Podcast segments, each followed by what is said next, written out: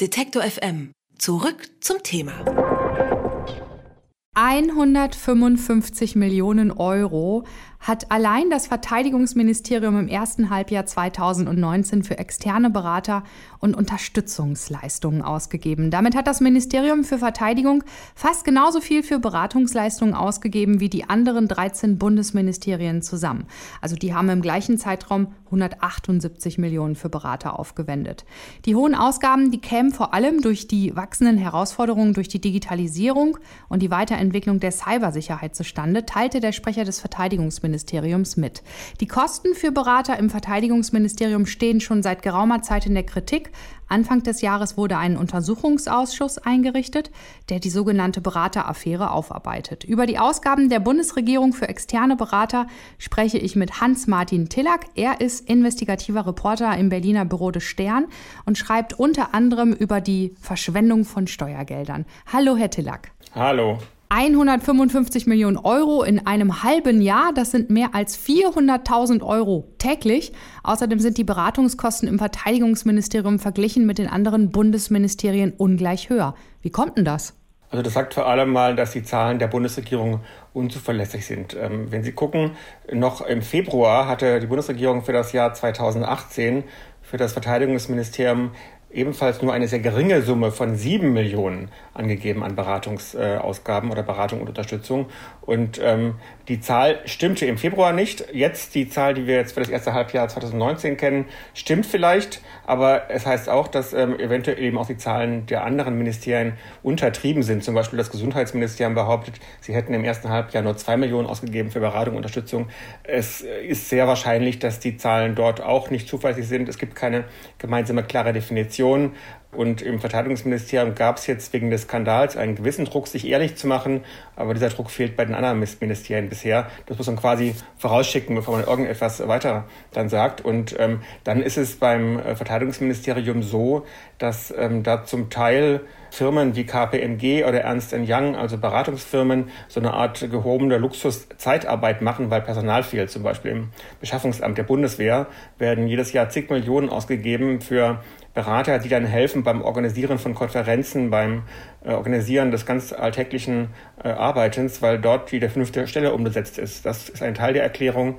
Und ähm, ansonsten kann man sagen, was mich bei der Recherche über den Beraterskandal immer am meisten überrascht hat, ist, wie sozusagen freigebig Ministerien sein können, weil das Geld offenbar da ist. Also es ist ähm, äh, zwar immer wieder die Rede davon, dass äh, so gespart werden müsse, aber äh, es scheint da nie irgendwo ein Problem aufgetreten zu sein, dann zu sagen, wir haben zwar keine Leute, aber dann holen wir uns einen Berater. Das ist offenbar sehr einfach, weil das Geld dafür einfach da ist und das verführt offensichtlich.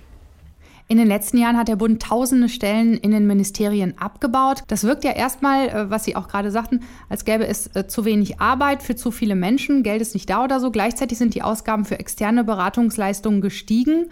Also ja, was ist denn da jetzt der Zusammenhang?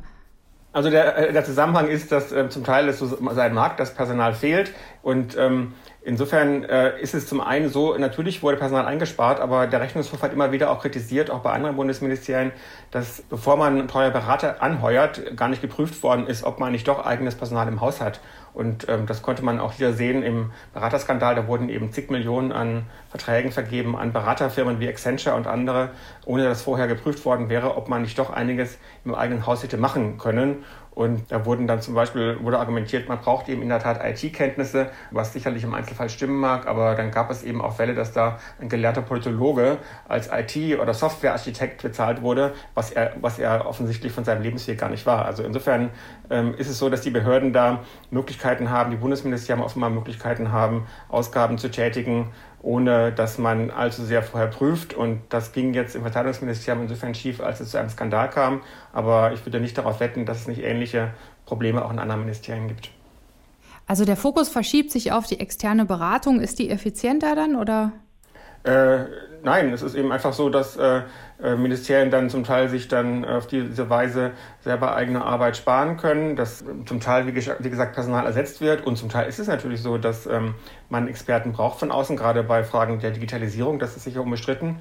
Äh, trotzdem überrascht in der Tat, wie hoch jetzt der Betrag ähm, beim Verteidigungsministerium wieder im ersten Halbjahr war, ähm, weil eigentlich eine Reihe von größeren äh, äh, Digitalisierungsprojekten auf Eis gelegt wurden nach dem Skandal. Und insofern äh, ja, ist überraschend, dass die Zahl im Verteidigungsministerium dann doch wieder so hoch ist.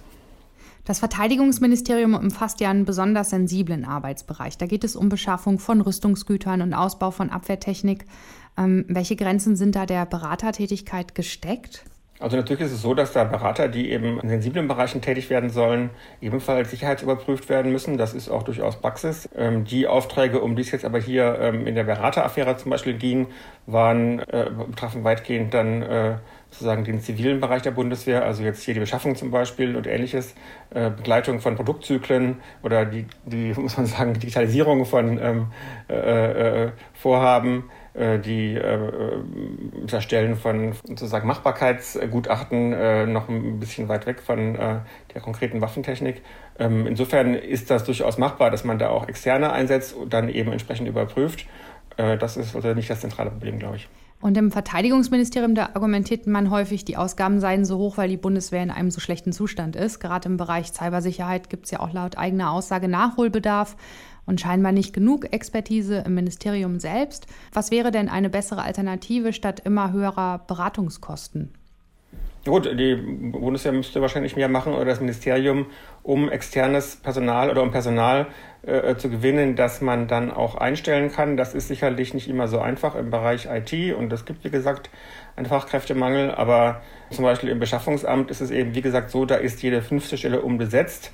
Äh, selbst äh, die Koalitionsparteien haben äh, das Ministerium aufgefordert, mehr zu tun, um eben auch festes Personal zu gewinnen, damit man nicht diesen Zustand vorsetzen muss, immer wieder Jahr für Jahr zig Millionen auszugeben für Firmen wie KPMG und Ernst Young, die da mithelfen bei der Tagesarbeit. Und da passiert offenbar bisher zu wenig. Das Bundesverteidigungsministerium hat im ersten Halbjahr 2019 fast so viel Geld für externe Beratungsleistungen ausgegeben wie alle anderen Bundesministerien zusammen. Über die Ausgaben der Bundesregierung für Berater habe ich mit Hans-Martin Telack gesprochen. Er ist Investigativreporter im Hauptstadtbüro des Stern. Vielen lieben Dank für das Gespräch.